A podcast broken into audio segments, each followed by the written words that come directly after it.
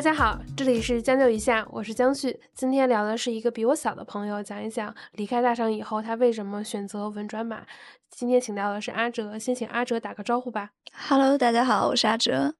阿哲现在在做什么？我现在赋闲在家，已经辞职了大半年，在家里面基本上就是以一个无业游民的身份在每天学习。其实最开始我们也有定裸辞这个方向，我们约的时间比较早，也聊了挺多的。其实我已经不太喜欢录裸辞这个话题了。说实话，我对裸辞这个也有点信息过载了。现在在所有的社交平台上边能看到裸辞的东西，实在是太千篇一律了。觉得大家好像经历都是类似的，大家其实差不多，大概率要讲讲旷野和宇宙。对，关键词就是这个人生是旷野。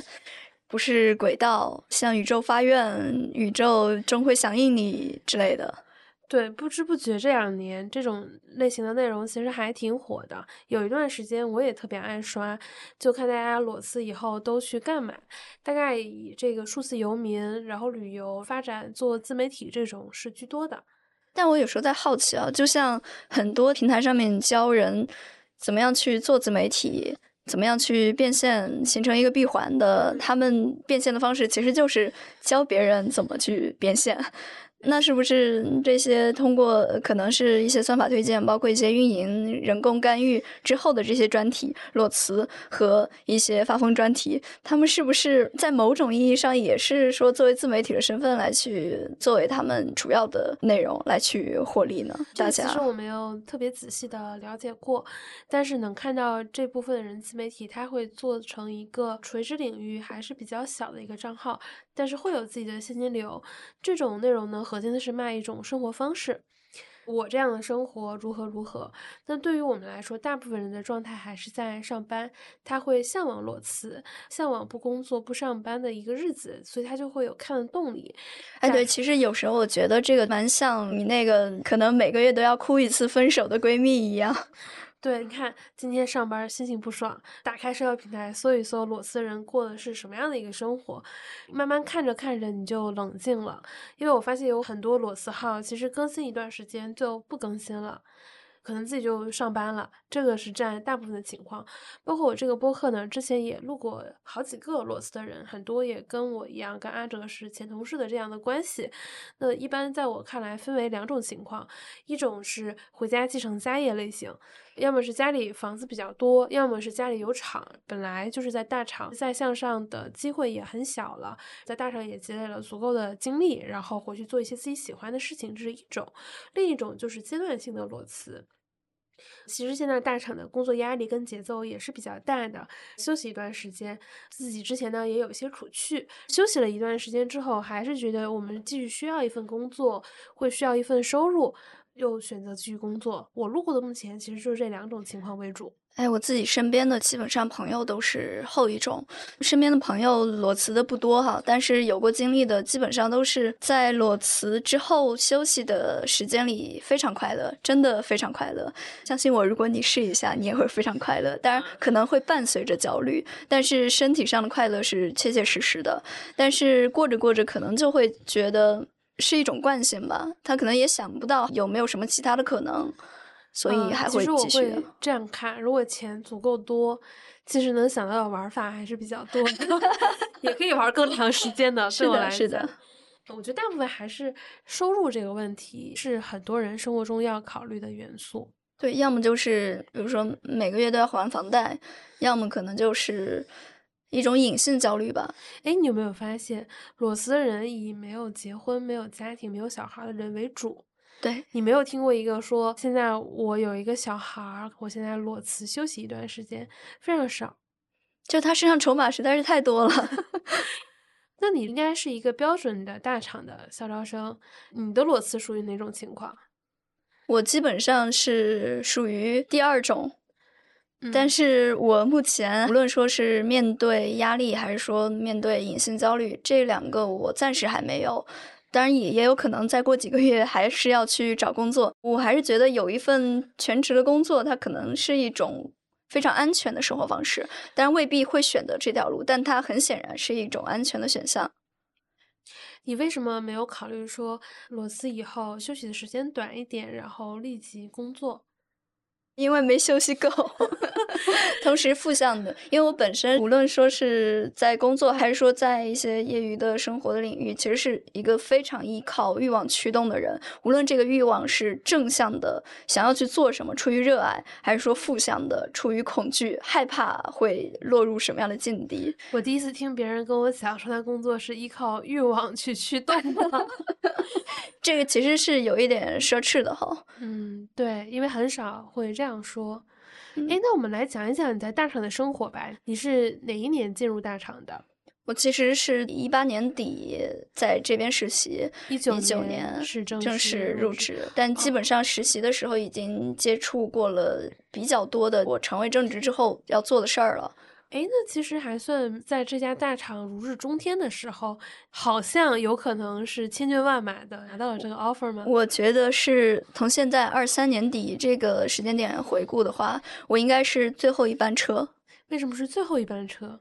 因为很显然，一九年之后，二零年到了疫情，疫情算是这家大厂发展的业务比较好，但是全国的经济状况已经非常。是因为你那个时候还能看到很年轻的人带一整条业务线，那个时候大家还有这个美梦泡泡的时候。对，而且新业务会层出不穷。始终有资金，比如说一九年的那时候，我记得很清楚，这家大厂其实还是会对内容采买投入相当多的预算的。这是现在不敢想，可能不止这家，其他家的同类型的都不太敢想，不太会去实施的一种策略。那岂不是经历过部门的最美好的时代？但我觉得最美好时代可能是在我之前了。刚刚有说到我是不是千军万马过独木桥这种状况，其实还真不是，因为我真的觉得我可能是一定程度上的非常幸运的捡漏。首先，我所在的那个业务，因为业务需要，它不怎么招应届生。对，其实是需要一些行业里比较老的人在里面会比较好。对，但可能是当时需要一些年轻的血液，或者说 h i 足够多。对，需要是在一个非常蒸蒸日上的扩张的这个时期，所以才会有校招的这种情况。然后各种因缘际会吧，也可能是跟我学校背景也相关，所以就拿到了这个 offer。你在大厂是怎么工作的？你描述一下你的状态。我大概是可以理解为一个不太典型的运营。创作者机构还有一些内容运营可能都做过，但是不会去主动生产内容。实际上，我们类似的这些运营可能基本上做都是哦，可以告诉你，除非个别有一些平台媒体有自己的工作室招记者跟编辑，大部分的运营其实是不直接生产内容的，或者是会把生产内容这件事情交给供应商来做。因为对于大公司来说，内容生产是一个效率很低、ROI 也很低的一件事情。对，所以我可能更多的是做一个前客，做一个非常工具、非常零件化的一个角色。大家一直都有一种说法，就是给每一个电脑配一个人嘛。其实本质上就是这样，同一个岗位你换谁做都行。大家所谓的各种各样的，比如说沟通上的软性的技能，或者是你这个人所谓面试时候特别讲眼缘这种非常玄乎的东西。就各种情况之下，你才能得到这份工作。所以很多时候其实是一种非常软性的技能，你用这些技能来去换取利益。但是我觉得这其实多少也是我离职的一个思考了很久的原因吧，一个动因。其实就在于我觉得自己一直是一个前客这样一个角色，你可以用你，也可以用他，那你之后要怎么办呢？你说的这个二道贩子，其实我还蛮有感受的。我很长时间都是一个这样的角色。我最开始做这个角色是在媒体，他可能需要联系一些行业的 KOL，那需要去联系一些人。我恰好接触自媒体比较早，所以因缘机会会认识一些。但是我做了一年多这个工作以后，我发现不行。就是我们会聊到非常专业的 KOL，比如说是基金公司的机构销售，或者是说基金经理。因为财经这个门类来说，什么是最重要的？专业是第一重要的，然后其次是其他内容。那这里面就会发生一个问题：财经越好的 KOL，他越专业。当时的我虽然是一个财经院校毕业的，但是我也没有太多的基础，因为要涉及到内容方向是我之前不了解的。我发现我无法跟对方提出一个问题，其实最基础的沟通我都做不到，因为你没有任何专业项的积累。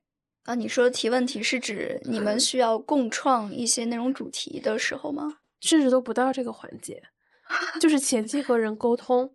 金融机构有一点还挺现实的，你什么都不懂的话，我真的一句话都不愿意跟你说。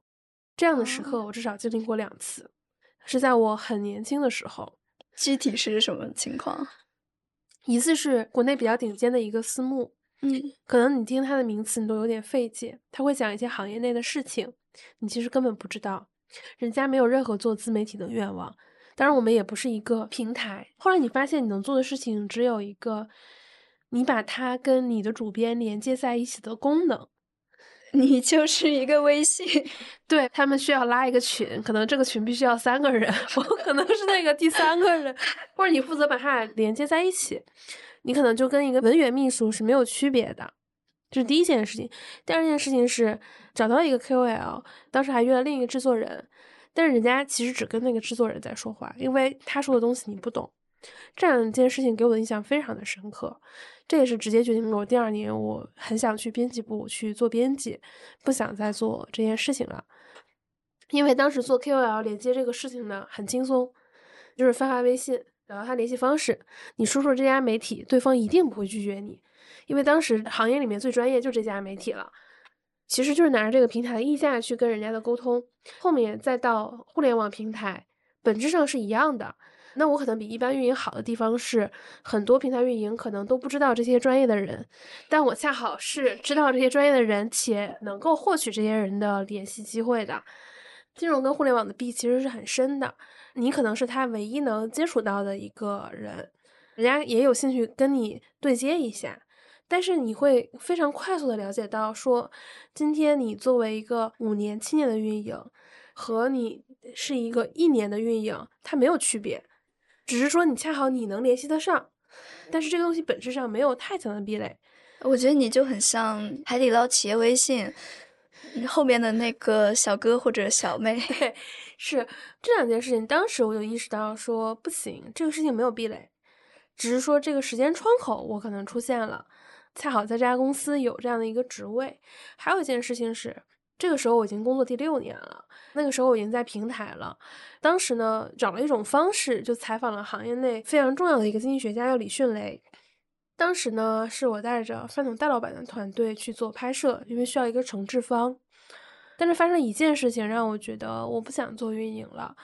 李迅雷在讲说，哎，最近那个普通的管委会要向经济学家跟一些作者收一篇文章，他觉得戴老板那篇文章写的非常不错，他们就交流了一下，就我一下子意识到说，只有通过作品，至少对方能看见你的一种方式。你对对方有价值，对，对他来说，这家公司换一个毕业一年的运营，甚至实习生，除了主编以外啊，这平台也没有主编，本质上没有区别。再加上他对于新媒体他没有诉求，我并不是依靠 C 端流量，我是吃机构 B 端的服务费来去。当然，媒体是一个锦上添花比较好的事情。我觉得这些类似你说的这样的职位，其实我做了很多年，就我深刻意识到。这件事情没有太多的价值。再往前来看，一五一六年做过公众号的兼职运营，是腰部的一个账号。当时我结识了非常多的穿搭公众号的 KOL 及 KOL 的运营。现在二零二三年了，我再回头看啊，但是那个微信号已经弄丢了。当时已经里面加了非常多的人，可能在我自己的个人微信上也留了几个人的微信。比如说，我当时认识了十个公众号的大 V，可能有两个人现在依然还做这个穿搭大 V，但是他们的运营大概率都换了，除非是对方的老公啊，或者是夫妻店，或者对方的妹妹，其他人其实没有留下来，或者是说卖保险了，或者说我也不知道他在做什么，只要他有一天不写稿，他的价值其实是非常非常的低的。这也是前面之前我们有聊过，垂类运营没有未来。一个比较重要的一个原因。所以我对这样的工作这几年其实是越来越抗拒的。当然这几年还能赚一点这些钱，但我觉得价值已经不大了。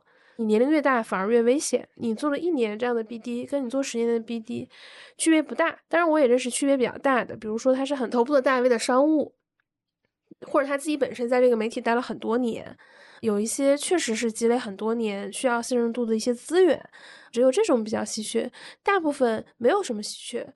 还有一种是我最近见了一个娱乐媒体比较头部的老师创始人。我们就随便瞎聊一聊。我想要说，其实你应该也接触过挺多大厂运营同学。他说有一些印象，如果很多人离开大厂以后，可能就会做 MCN 这个事情呢更直接，或者如何如何。做两年以后，基本上没什么生机了，因为他们能够去做 MCN 呢，是因为他们最懂大厂的规则。但是呢，每年规则也在变的。可能两年后已经跟两年前的规则有了非常大的一个。别说两年了，我觉得现在离开了半年之后，其实就很多东西你已经不知道了。对，就是你的溢价已经消失了，所以我总觉得做平台运营，某种程度上是文科生最大的诅咒。对对对，我也觉得，其实它更像是一个短暂的骗局，一个安慰剂一样的东西。比如说，你在这里三年四年，给你这几年的薪水报酬，这是实实在在的。我觉得最可怕还你还要指点别人做内容。这个要吐槽起来，真的是能吐槽很多。你一个一穷二白的一个什么积累都没有，特别是在一些垂类领域，比如说你说财经、金融相关的，那可能一些其他的随便什么人都能说两句的，什么泛知识啊这种，可能你还能插上嘴。但是有专业壁垒的领域，你是。真的，我就觉得这个状态很诡异。你一个刚毕业的小孩儿，你来去跟这些有作品积累的、有声望、有各种各样的行业积累的老师来去对接，你除了给他做服务，你还能做什么呢？给人家讲解平台规则。但这确实也是钢丝啦。嗯，最近还发生了一件事情，让我特别的感慨。最近有一个播客的小伙伴，他想。找一个对接人，他是通过别的朋友发朋友圈，然后我说，哎，我认识那个平台的，如果你需要的话，我可以协助沟通一下。恰好那个播客的主播呢，跟我在一个微信群里，他听他的朋友说了，就直接加了我的微信，然后我们就闲聊起来。我说你也不要特别在意平台运营这个事情，你可能做七八年，运营可能换了四五茬了，这只是一时，你做顶流就不会有这个问题了，对吧？他如果没选你是他的错，对吧？顶流出了这个内容没选。只有腰部的作者才会有这样的问题，然后他说：“其实我也对接了运营，我在想是不是我的维护策略不对。作为我一个做过平台运营的人，我在想，哦，原来之前的人跟我沟通和我联系，他可能有很多客户策略是在面向我的，但当时的我觉得这件事情非常的理所应当，当然也理所应当了。那个时候我还在平台里，我现在有的时候会跟以前对接过我或者现在对的供应商说。”我说，平台运营这个工作太容易让人产生错觉了，因为要对接很多供应商，你甚至有的时候可以颐指气使，你可以永远都说我要什么，我要什么，我要什么，可以永远不在乎供应商的感受。但是对于一个年轻人来说，其实带来了大量的人生错觉，觉得所有的天赋条件都是非常应该的，但实际到你自己做的时候，其实不是这样的。对，而且可能也受限于平台运营这个光环。可能也很难去做到要到自己做的程度。大部分的事情让供应商做，其实对平台来说是效率最高的一种方式了。我只是说，我觉得平台运营这个职位其实还是给挺多人错觉的一种职位。对，其实这个也挺常见的吧，就是把平台的身份加成当做自己合二为一的一个东西。另一种，就算你是自媒体的运营，尤其是你是头部大号的运营，其实也容易有这样的错觉。对，换工具是一件成本非常低的事情，随时随地可以换。我们虽然讲了一些负面，但是你觉得大厂的工作里面最有价值的事情有哪些呢？对你来说？对我来讲，对一个刚毕业的应届生来讲，其实最大的回报可能就在于，首先这个平台足够大，所以它可以扩展你的想象力。你对于整个世界，对于你所生活的这个环境里面，其他人是怎么样生活的一些认知，因为有太多的创作者和用户都在使用这个平台。你在这个平台里面工作的话，你可以从后台看到很多人的一些展现，所以我觉得。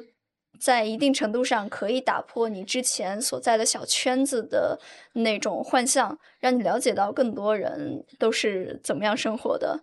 还有从比较现实的维度来讲，可以看到很多跟你一起共事的人，作为一个成熟的职场人，他们是怎么样工作、怎么样运转的。虽然可能大家多数都是工具人，都是一个机器运转的一个零件，但在一定程度上，可能会比如果你没有进大厂，你是在一个其他比较小的平台上，你可能会有更多的机会来去接触到这些资源。很有可能跟你一起共事的，就是你在读书的时候看到过他的作品的人。这种资历的老师，也有可能你作为平台运营，你有这个身份加持，你去接触到的合作方，他是你之前可能不太有可能接触到的这些人。我觉得更多的其实是接触到人的这样的一些历练吧，接触到更多不一样的人，这些其实都是会给一个小孩儿。有更多的增益的，当然可能在两三年之后，这个想法就会立刻变了。其实这个时候的阿哲也逼近了三十岁嘛，我们也讲了这个工作大概你的收获是什么。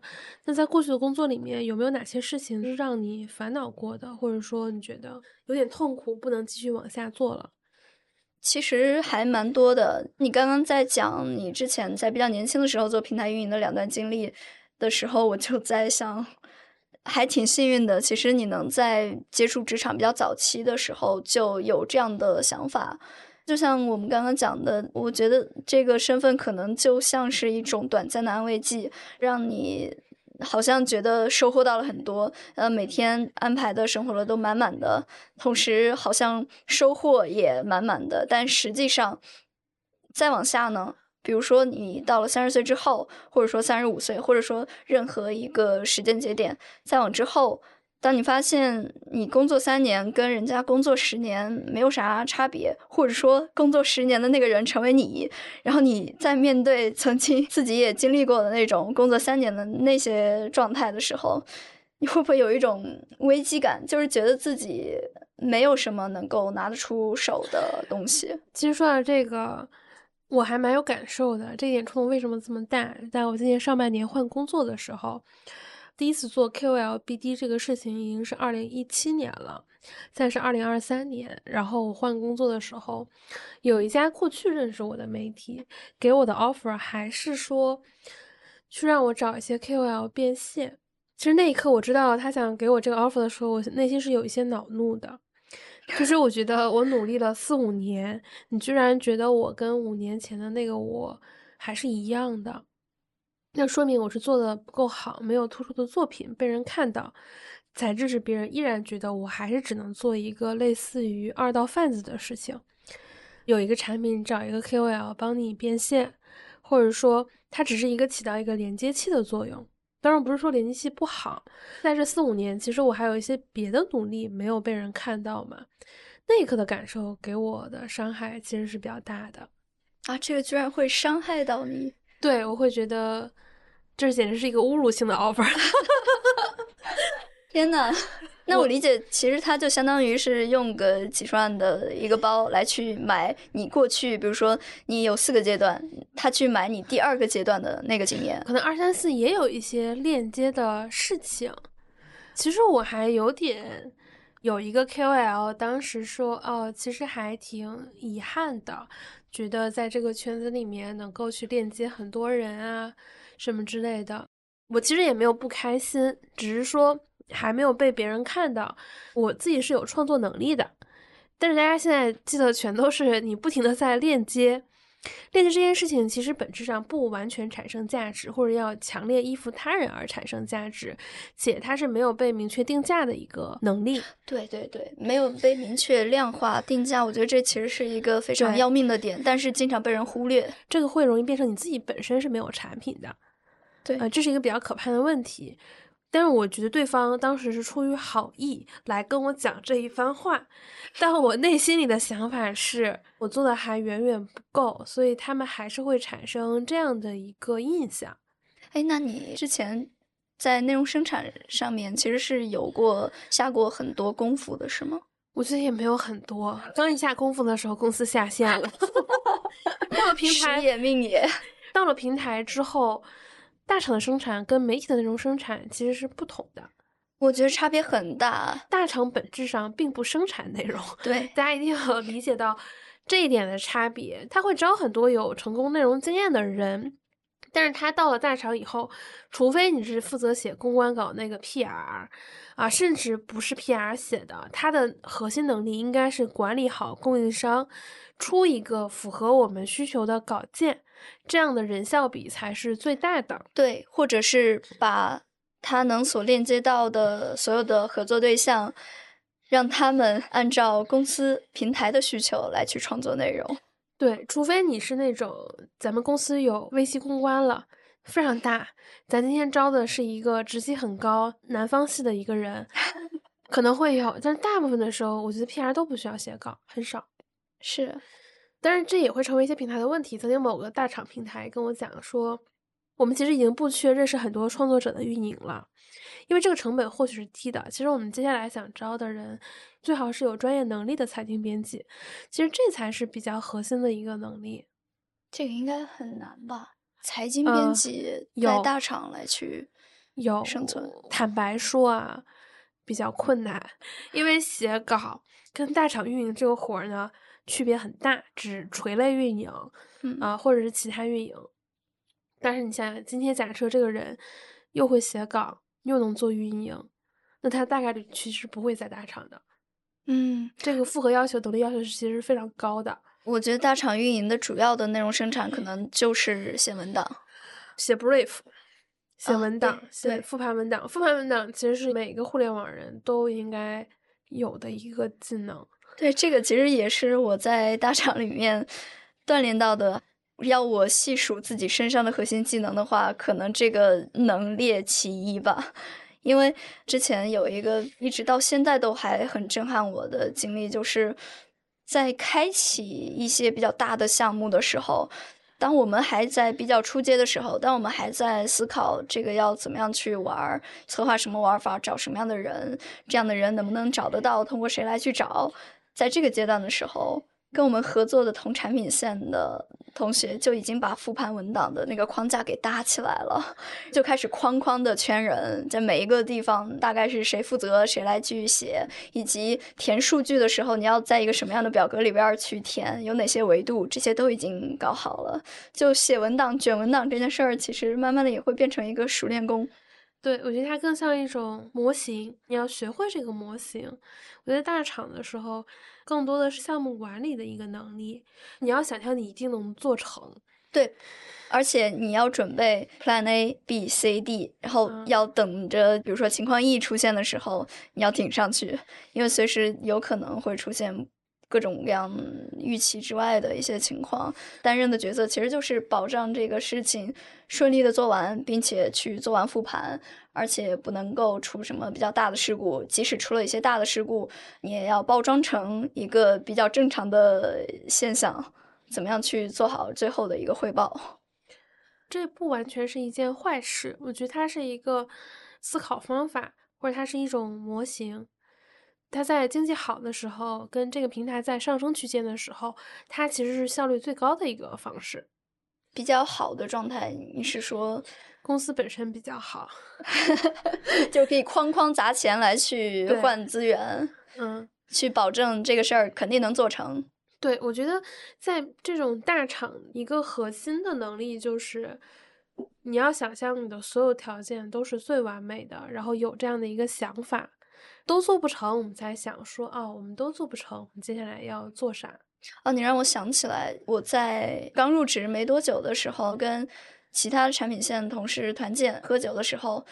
对方的 leader 来介绍他的新的下属，后来也是我们合作的一个非常重要的伙伴。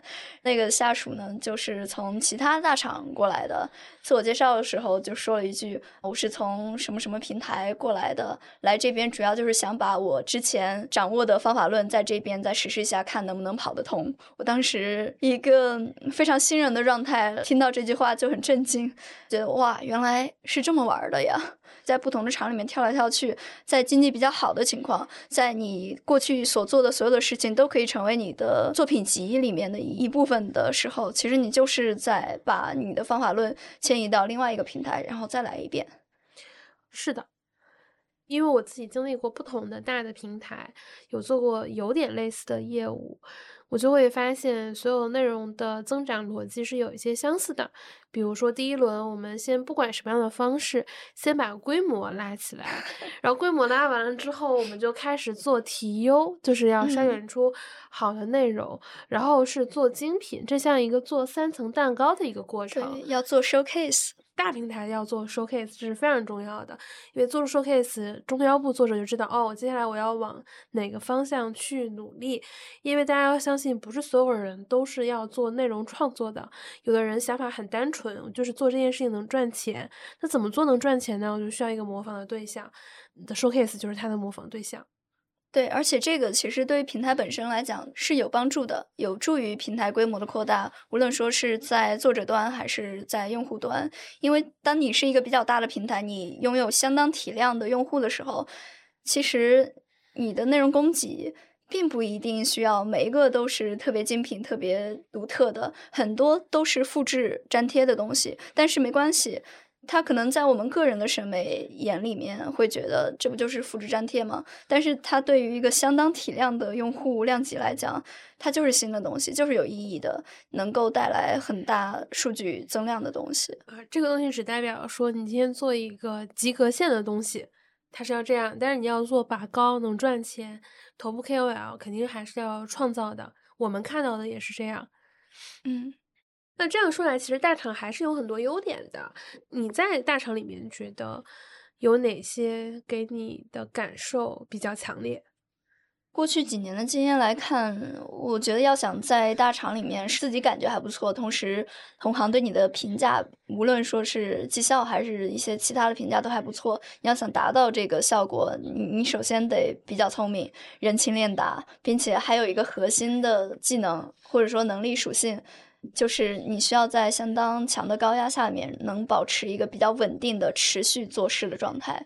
可能特别针对平台运营、产品运营这种职位角色，很常见的一个场景，其实就是你是很多个分支的中心节点，你是一个中枢。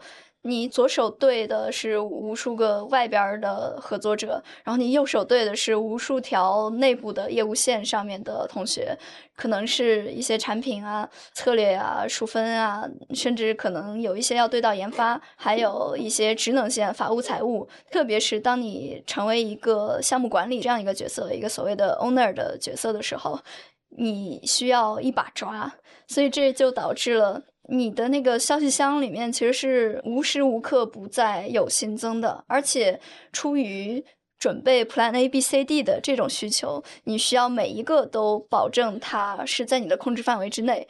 那这其实就决定了你的工作场景一定会是很多人来去干扰你，来去打断你。当然，对他们来讲，这是他们分内之事，这是他们理所应当要做的事，你也不能够回避这些情况。但这就决定了你很难去有，比如说一些深度思考的、总结输出的，或者说是喘口气的这样的一个空间和时间。除非你要把自己生活一切都交付出去，意味着你没有什么其他的生活的空隙了，因为人的体力、精力这些其实都是有限的。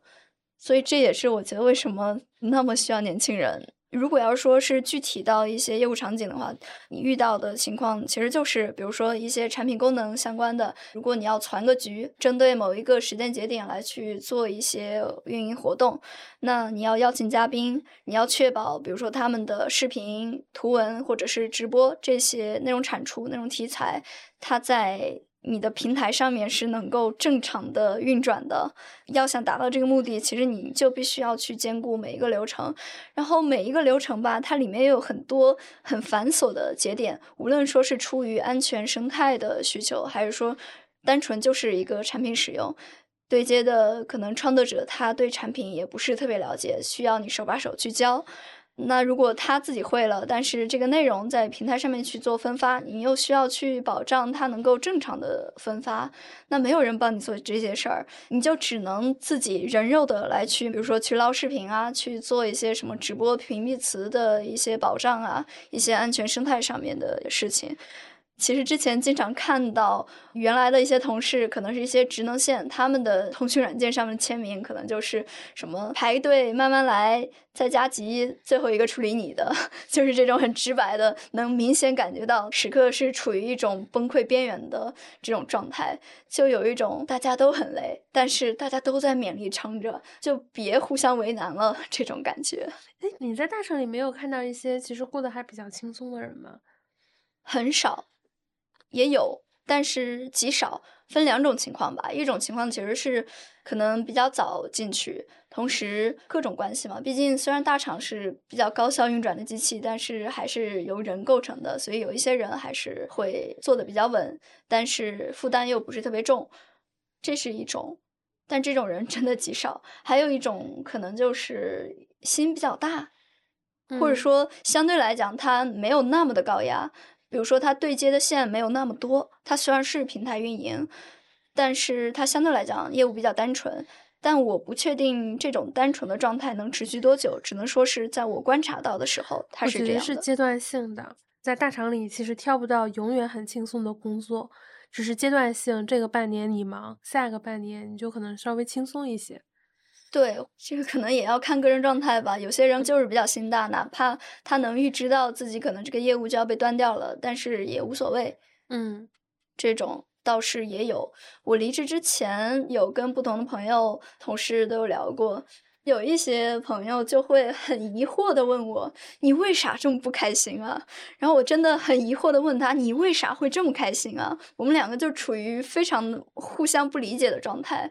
但是现在想一下，可能真的是业务状态在这个厂里面的阶段是不一样的。那我有一个问题：你为什么之前觉得工作还有点让你痛苦呢？其实我觉得痛苦是。始终有的，比如说最早的时候，你在拿到 offer 那一刻。你可能非常兴奋，但是随之而来的你就会有各种各样的负担。比如说，你到一个新环境，你要去学习很多新的游戏规则，这些其实都会有面对未知的恐惧和一些焦虑吧。我觉得可能在比较早期的时候，重点还是在于焦虑。这种焦虑其实是一种比较好的状态。这个恐惧和焦虑其实是会反向驱动你继续做一点事的。而且那个时候，你面对的全都是空白。比如说，你玩《帝国时代》。你去开地图一样都是黑，但是你往前跑一步就能看到一些新鲜的东西，可能就会找到一些新的资源。那其实这些正向反馈也是随时随地都会出现的。度过了，其实你会有很大收获的这种状态。到了后期，可能更多的是一种比较倦怠的状态了。就有点像你刚刚讲的，在整个的环境，无论说是公司还是说宏观的经济环境比较好的状态下，你可以哐哐砸钱，整个行业可能都是属于扩张的状态。那这个时候，你是面对未知来去开拓的。但是到了外界环境和整个平台的环境都不是那么好，需要尽可能的去缩小规模或者降本增效、去肥增瘦这种方式来保证自己在寒冬下面活下去的状态的时候，其实更多的是环境没那么好了，我要做点什么的这种倦怠。像你这样的年轻人，我觉得经常会遇到一个问题，就是工作有没有意义这个部分，你有思考过这件事情吗？肯定会有想，但是我们通常在说到工作有没有意义的时候，我觉得大家指向的其实是不同的东西。对我来讲，工作有没有意义，它指向的其实就是我能不能从这个事里面获得足够的回报，以及这些回报是不是我当下非常需要的。打个比方，如果我特别需要钱。特别需要保证我能够在一线城市有一个比较好的生活环境的这些物质基础，OK，那这个时候你让我去做负担非常重，甚至单纯就是一种消耗，我看不到未来的活儿，但是能够给我足够多的钱，那我可能也乐意。但是如果在我没有那么多的欲望的状态下，那其实就会想更多。比如说，这个工作现在接了，OK，我可以短暂的做个一年两年。那两年之后呢？我还是继续做这些工作吗？在比如说公司要降本增效的时候。我的薪资肯定比刚毕业的小孩的薪资要多，那对于公司来讲，这就是额外的成本。那公司完全可以换成本更低的员工，那我之后又怎么办呢？我有没有从这份工作里面获得一些可以迁移的东西呢？无论说是资源，还是能力，还是产出。我的简历上又能写哪些呢？思考工作有没有意义，很重要的一个问题就是我当下需要的到底是什么。如果没有明确这一点的话，我觉得工作有没有意义其实就是一个伪命题。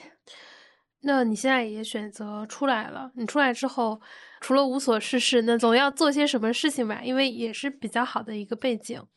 对，其实我裸辞之后的空白期，一方面是在恢复身心健康，因为之前确实会觉得有一些摧残之后的后遗症；另外一方面，其实是在重新找回了欲望之后选择的一些新的道路，比如说去学习 coding、学习编程，因为这个本身也是一个非常大的领域。